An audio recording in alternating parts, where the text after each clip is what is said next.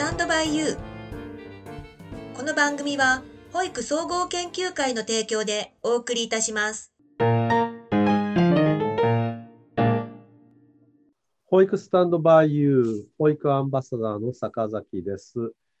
今日は子ども庁のことについてお話をします。えー、子ども庁につきましては、第1回の、まあ、樺沢先生の時から、えー、ちょうど、まあ、4月1日に菅首相のところにですね、提言が出されたということもあって、ちょうどこの保育スタンドバイユーの始まりとともに子ども庁の問題は出ました。えー、少しそのお話を、えーと、時間をかけてお話をしていきたいと思いますけれど、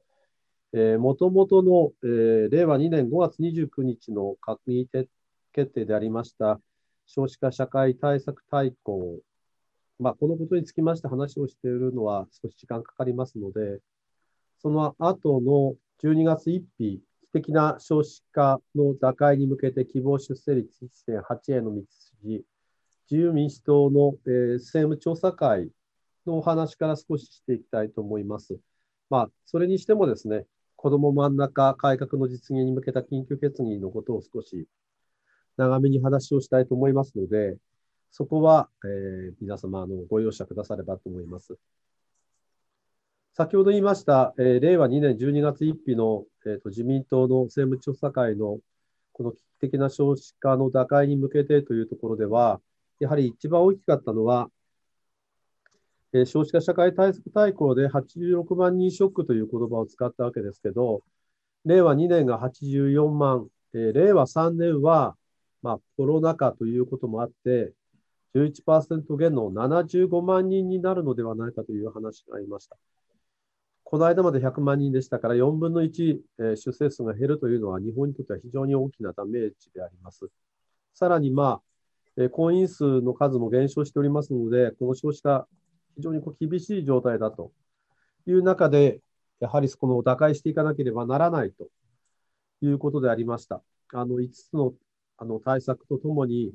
えー、段階的な財源確保を通じて3兆円の充実を目指すというようなところまで書かれておりましたので、なかなかそれはですね、自民党も非常に厳しいんだなというふうに思っていたんだと思います。一方、この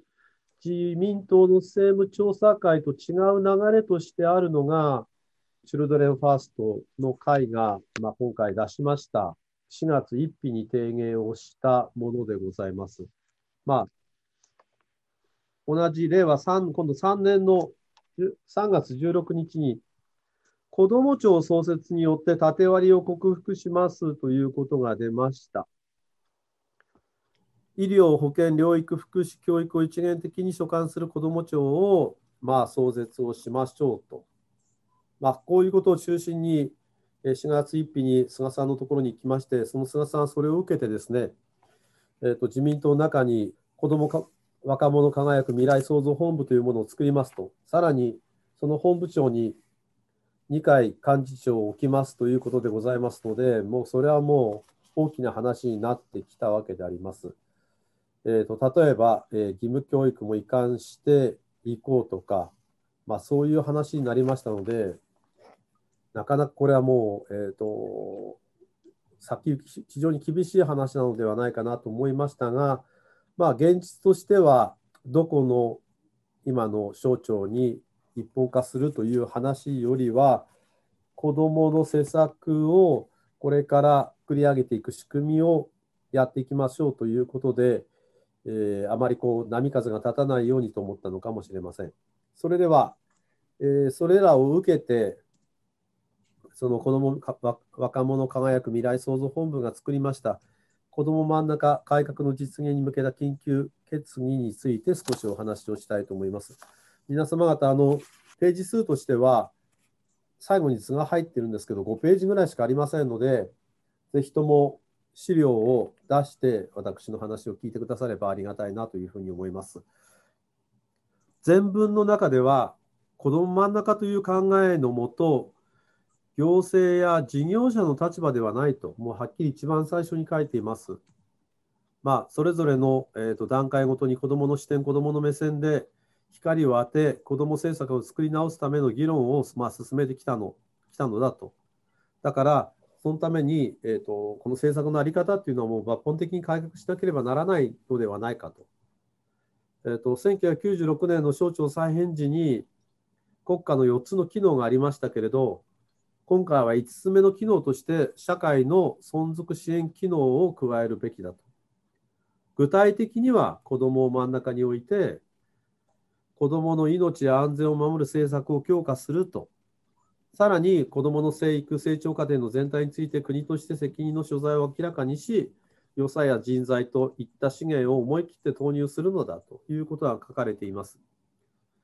す、えー、べ、ての子どもがすくすく健やかに育ち、これ愛育、のびのび学び活動、育成し、たくましく生きていく力を身につけていく、生育ということの3つが書かれています。そして全文の最後に、えーと、総合調整機能を有する行政組織として子ども庁を実現することを含め、骨太方針にも盛り込みますと言ってます。えっ、と、骨太方針に関しては、えーと、また次の、次といいますか、この次にお話をしますので、少しお待ちください。4つあって、その4番目が、えーと子ども庁を作るということに書いています。1番目は、えー、子ども政策に関するデータの収集、分析能力を向上させる。そして、エビデンスに基づく政策立案と実践ということを確立していきましょうということが書かれています。2番目、私たちのところに関わるわけですけれど、子どもや子育て世代が抱えるさまざまな課題に早急に対応することとして、えー、子ども、女性、男性、子育て世代への包括的な支援を充実させましょうというふうに書いています。外遊び環境整備やさまざまな体験あの活動の推進を通じ、子どもがのびのびと遊び、学ぶことができる環境を充実させる。待機児童問題は解消する。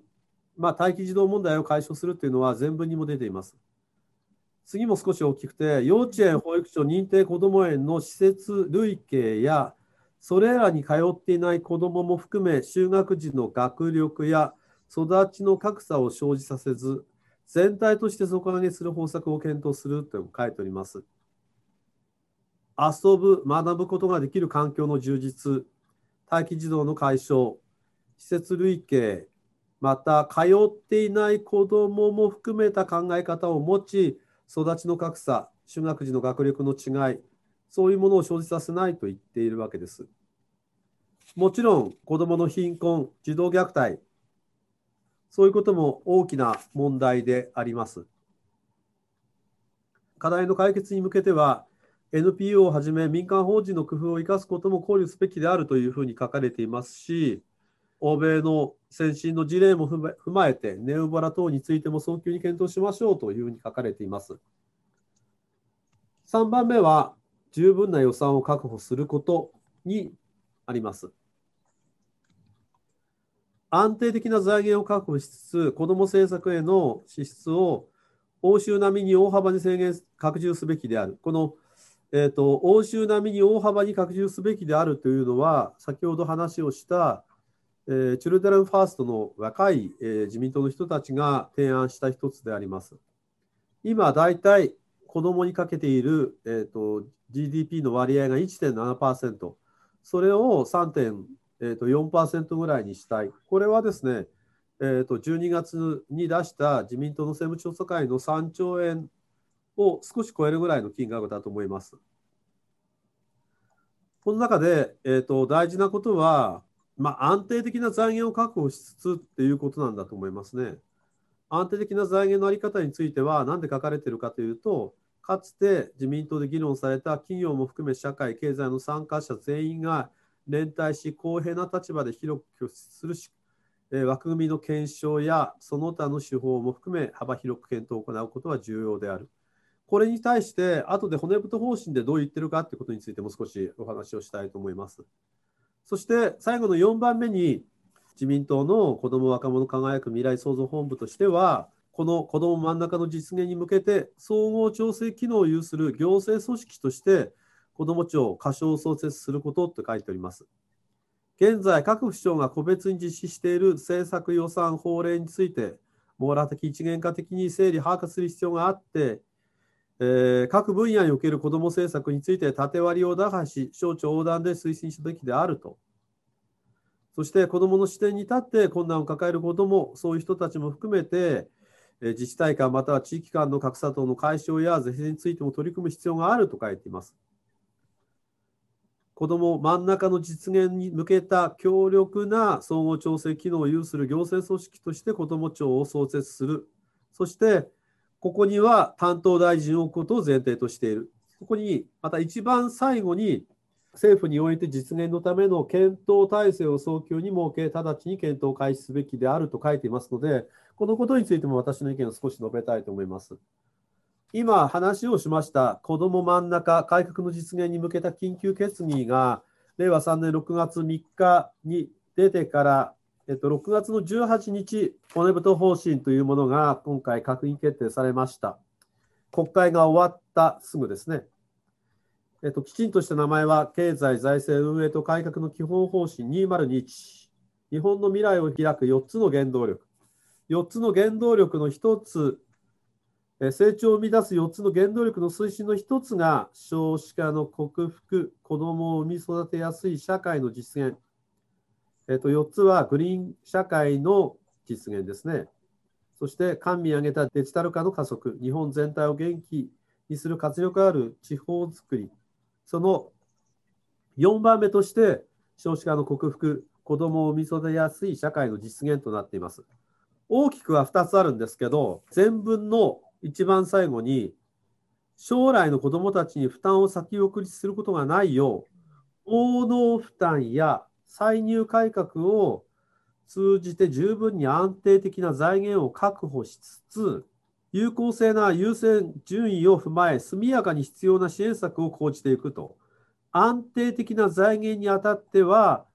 企業も含め、経済の参加者全員が連帯し、公平な立場で広く負担していく新たな枠組みについても検討すると書いていますので、まあ、当然なことながら、今まであるものも財源として使い、さらに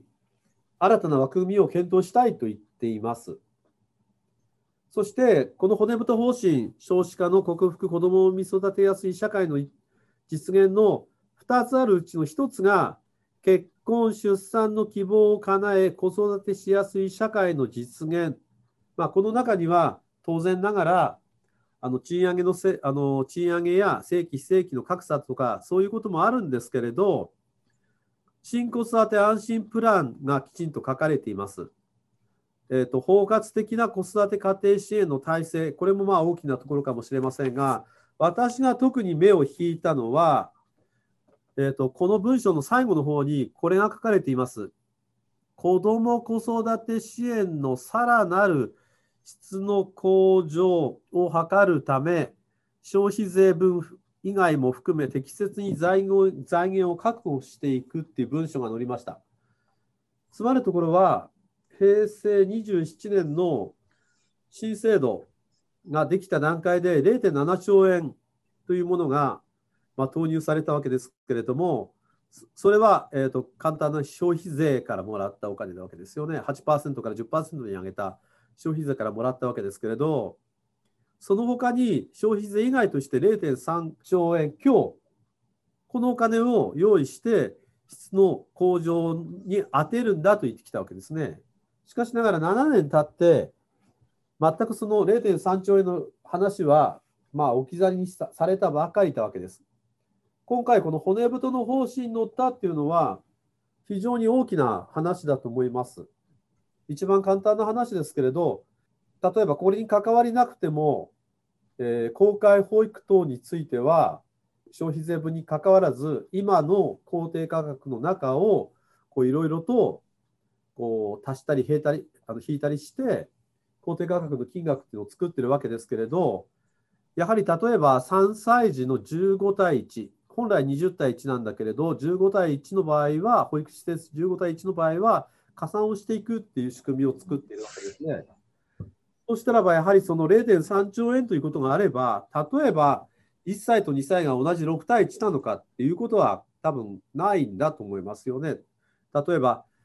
えーと、0歳児がもし3対1で、2歳児が6対1であれば、そこは例えば単純に割ったら4.5対1なんでしょうけれど、そういうところを例えば4対1にすべきだとか、3歳から5歳の間の、えっと、4歳っていうのは30対1っていうのも、やはりそこは一つの大きな壁だし、さらに言うと、小学校が最低基準下がってきているのに、本来であれば、もう最低基準を下げて行うのは当然なんじゃないかというところの論議なんかも含めて、しかしながら、その一位塚にしていくべきだとも思います。あの質の向上を図るための金額っていうのは、単純にそのキャリアアップ、処遇改善ということだけではなくて、やはりその本来、保育士やこう保育者のためのいろいろな改あの改善をしていくためのものを作っていく必要があるんだと思います。もちろんあの公開保育のような、えー、そのものというものに関しても広めていく必要があるんではないかなというふうにも思っています。括弧2の方は未来を担う子どもの安心の確保のための環境づくり、児童虐待対策です。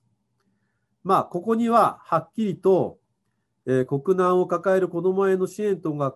抜け落ちることがないよう、体制を構築することとし、こうした機能を有する行政組織を創設するため、早急に検討に着手すると書いているわけです。えっと、やはり大事なのは、ここに、えっと、子どものきあの権利を保障し、子どもの視点に立って各ライフステージに応じて切れ目のない対応を図る。ここにもまた、就学時、などに格差が生じさせないと教育と福祉の連携、子どもの安全安心の確保、各関係部局横断的かつ現場に至ることのデータ統計の充実活用等を行うということも書いています。いずれにしても、えっと、子ども庁というものは出ていませんけれど、そのような機能を有する行政組織を創設するため、早期に検討していきたいというふうに、骨太方針になっています。さて、えっと、2つのお話をしました。1つは、えー、6月3日、子ども真ん中、改革の実現に向けた緊急決議、自由民主党子ども若者輝く未来創造本部のお話、4つ目に子ども庁があるっていう話とかね、外遊びがどうだとか、施設類型によらないとかっていうことが書かれてますね。で、それを受けた6月18日の骨太方針、この骨太方針、子ども庁っていうのは、えー、書かれていないけれど、やはりその総合調整機能を持つものをきちんと作りたい、あの行政組織を創設するために早い早急に検討したいと言っているわけです。あの今回の選挙の一つの目玉であることは間違いありません。えっと、ちょっとこれから3点お話を私としてしていきたいなというふうに思っています。1番目は財源の話をしてもいいでしょうか。財源はなかなか難しい。えっと、前回の衆議院の選挙で8%から10%にして、その、えっと、上げていく、えー、まあ、財源を幼児教育の無償化、まあ、現実的には保育と幼児教育の無償化に、まあ、使用することになりました。子ども庁一つで財源を何か例えば消費税上げるとかというのは非常に難しいことではありますけれども具体的なことはこれからだとしても今の社会保障だけでも大変なことだと思いますね。医療を切り崩したとしても多分どうにもならないぐらいだと私は思っています。そうすぐはならないっていうことは本来はあったんですけど、えーと、コロナで相当の予備費も使いましたし、相当厳しいところにあるのは確かだと思います。一方、そのヨーロッパ並みに拡充をしていくんだ、今よりも2倍ぐらいのお金を入れるって言ったら、財源問題は避けて通れないと私は思います。ですから、えーとこの財源問題と一緒に進んでいくのではないだろうか。もちろんその消費税上げることにあの反対論はたくさんあるわけです。このまあ10%っていうのが計算上一番分かりやすいわけですから、これがたとえ1%上がるにしても相当こう分かりにくいわけですが、じゃあ、この子ども庁にかかわらず、このコロナ禍がもしうまく収束した後のいろいろな政策を進めていくときに、どの財源を組み合わせていくのかっていうのは非常に大きなことではないかなというふうに思っています。財源のことは、えっと、進める、まあ、あのいろんな施策を進める、やはりそのガソリン、エネルギーでありますから、この財源の問題は避けて通れないなというふうに一つ思っています。2点目は、えーと、皆さんよくわかると思いますけど、養護一元化のことはどうしていくのかということだと思います。これもえー、子ども庁の創設以降の問題だと思います。あの政治的なことを少し言うと、遅くても10月中には解散をして、11月の末には選挙がどんなことがあっても行われます。新聞市場では9月に解散をして10月中に選挙ではないかなということが言われていますので、私は個人的にはどう考えても、養護一元化は政治マターですから、なかなかそう簡単には進みにくいだろうなと思います。後ほどまた話しますが、例えばその子ども庁をどこに置くのか、どこにぶら下げるのかっていうことだけでも大問題の上に、両方一体化という非常にナーバスな問題を選挙前に出すことはないだろうなというふうに個人的にも思っています。まあ、子ども真ん中だと言っているわけですから、子ども自身をどう育てるのかとか、子どもの、えっと、課題とか、まあ、簡単に言うことではありませんけども、いじめとか虐待とか、そういうことが大きく残っているわけですから、これらのことを課題していくかあの解決していくっていうことの問題があることは承知します。一方、子ども庁ができた段階で、養護の一元化のことを話しないっていうのも、非常におかしいのではないかなと思います。あるアンケートで、今の産業化に不便は全く感じてないよっていうのがあります。あの私は、えっと、いろいろな仕組みがたくさんあってもいいと思いますし、選択ができる仕組みがあってもいいと思いますが、えっと、例えば今の三元化によって、えー、いろいろと弊害があること、例えば、えーと幼稚園の教育容量だ、例えば小学校の学習指導要領が、あの、高度の指導のないですよね。あくまでも幼稚園の教育要領だ。保育所が目指すべき保育所保育指針だ。認定こども園の教育ポツ保育要領で、そのポツは子育て支援が入ってるんだなんていうのは、やっぱり少しおかしい。だから、養護一元化がどうかという問題もあるけれども、じゃあ養護一元化によっていろんな問題があることをどうしていくのかっていうのは、十分考えなきゃいけないんじゃないかって私は思います。最終的に予報一元化をどうしていくのかっていう問題もありますけれど、その途中の、えっと、同じ資格を持ってても幼稚園教諭と呼ばれ、同じ2つの資格を持ってても、えー、保育士と呼ばれるのは、そこはまた、どういうふうに考えていくのかとか、まあ、ちょっと少し飛び込んだ話をすると、子育て支援みたいなものっていうのが、本当にそのそういう資格でやっていくものかどうかも含めてですね逆に言うと、えっと、保育所等の在り方とか幼稚園の在り方とかそういうことも含めて検討しないっていうことはとてもおかしいのでやはりそれはいずれかの機会にきちんと行うべきだというふうに私は思っています。3つ目は、まあ、骨太方針にこの子ども庁が、まあ、子ども庁というふうには出ませんでしたけど提言の決議になりましたから自民党としては正式の文書になったというふうに私は捉えます。そうすると、機能を有する庁を作るということになりますので、まあ、骨太方針が終わった後には、いずれ、えー、どこかのところにこれらを検討する、まあ、部屋といいますかね、準備室というか、まあ、委員会ってことはないと思いますけど、準備室みたいなものができるのではないかなというふうに思います。まあ、本来であれば、例えば、えー、官房長官のところに作るとか、そういう話なんだと思いますけれど、まあ、進み方はいろいろとあるのだと思いますが、その準備室あたりできちんとこう揉んでくださればなと思います。ちょっと順番的なことを私が言うのは本当にあのおかしいんですけど、まあ、一番の現場っていうのは家庭施設地域児童相談所とまあ、現場にあるんだと思います。その現場に抱えている問題をどうしていくのか、まあ、格差が生じていることをどうしていくのかっていうことなんだと思いますけれど、その次を考えてみると、周りの行政がどどう連携が取れているのかっていうことになっていくんだと思います。また、えーと、行政の連携の中でどんな課題があるのかっていうことがあるんだと思います。こういう上に国の省庁をどうしていくのか、内閣府や文科省や厚労省どうしていくのかっていうのは、これはもう大事業なわけですね。さらに、そのことによっては自治体や都道府県をどうしていくのかっていう問題もあるわけです。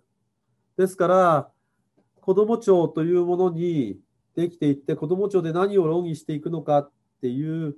ことで終わるのか、それとも、新しいグランドデザインを一回作って、そこから子どもの施策をもっとこう進めていくようなことを、うん、していくのかっていうことは、これから十分にこう考えていく必要があるのではないかなと思います。あの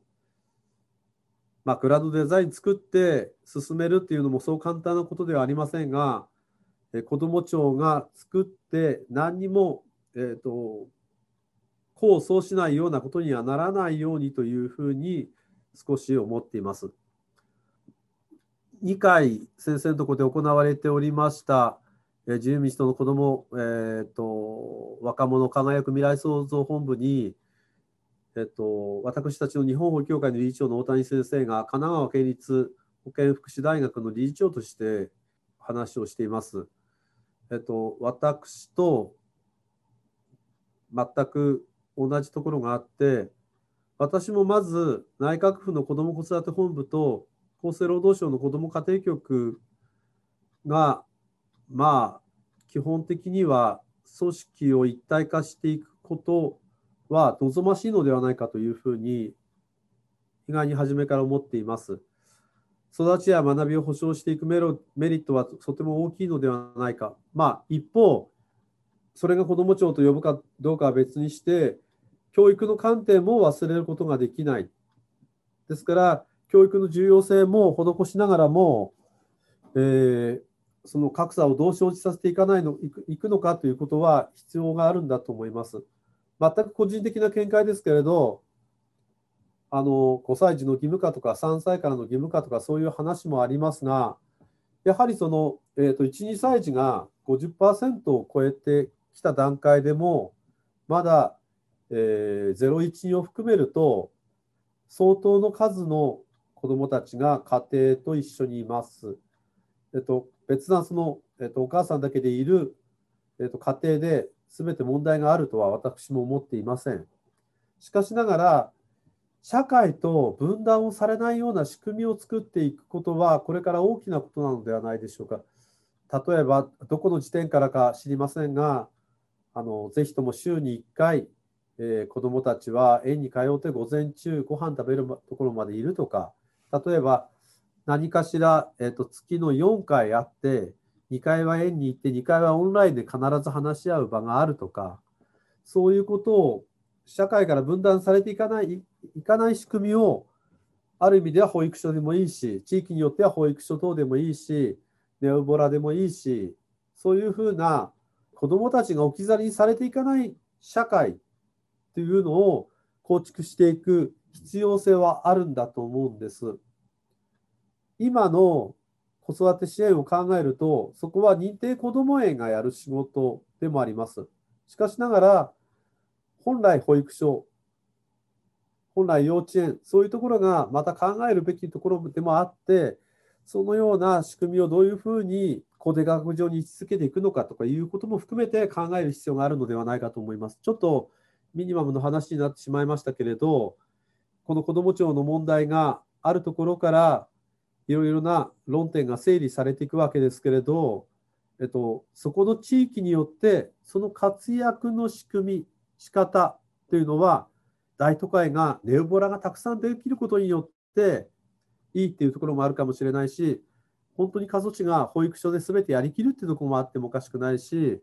そういうことも含めてこれからのことを考える必要があるのではないかと思います。あの子ども庁が作られることによってそのような行政官庁ができることによって、えっと、子どもが救われる仕組みであることまたそういうことがことの中で養護一元化等が話し合われる中で子どもの保育の質が上がっていくことまたその保育所や幼稚園や認定こども園またそういうところのノウハウがちゃんと地域に還元されるような制度の仕組み就労によらない入園の仕組みとかそういうことも含めて考えられて進められたらなというふうに思います。え今日は、えー、6月3日に出ました子ども若者輝く未来創造本部の、えーと、子ども真ん中のお話もしましたけれど相当試験的なことも入っています。皆様方、えー、子ども庁のことをこれからも一緒に注視していろいろな願いを叶えられるような省庁ができればいいなというふうに思っています。さて、えー、保育総合研究会のお話を少ししたいと思います。6月は6月24日に第70回の定例会がありまして、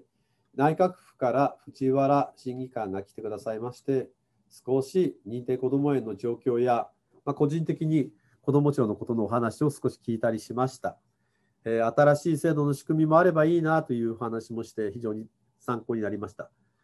えー、第71回は、少し遠いんですけど、8月6日に厚生省の社会援護局の方に来ていただいて、えー、一度お話をした、えー、社会福祉連携推進法人のお話を、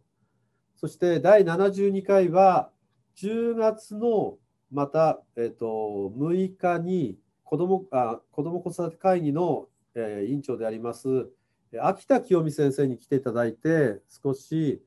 今後のやはりこの保育の在り方、あのいわゆるその保育の質の在り方、そういうお話を聞いていきたいと思います。あの少し長くなりましたけれども、保育総合研究会では、公開保育のアンバサダーを育成しようという研修もこれから行っていきます。ご興味のある方は、ぜひ保育総合研究会にお入りになってくださればありがたいと思います。さて、えー、7月の保育スタンドバイユーはですね、えー、千葉県の平野先生、滋賀県の塚本先生のお二人に、えー、ゲストとして出ていただきます。2人とも、えー、今の新制度を作った、まあ、影の大活躍者の一人でございますけれど、一方、今後、この2人がいろいろなところで、この保育界の先陣を走っていく2人だと思っていますので、意気込みも含めてお話を聞けたらと思います。今日は坂崎トピックス4子ども庁について、え提供は保育総合研究会、え保育アンバサダー坂崎隆弘のお話でした。それでは皆さんまた7月にお会いしましょう。さようなら。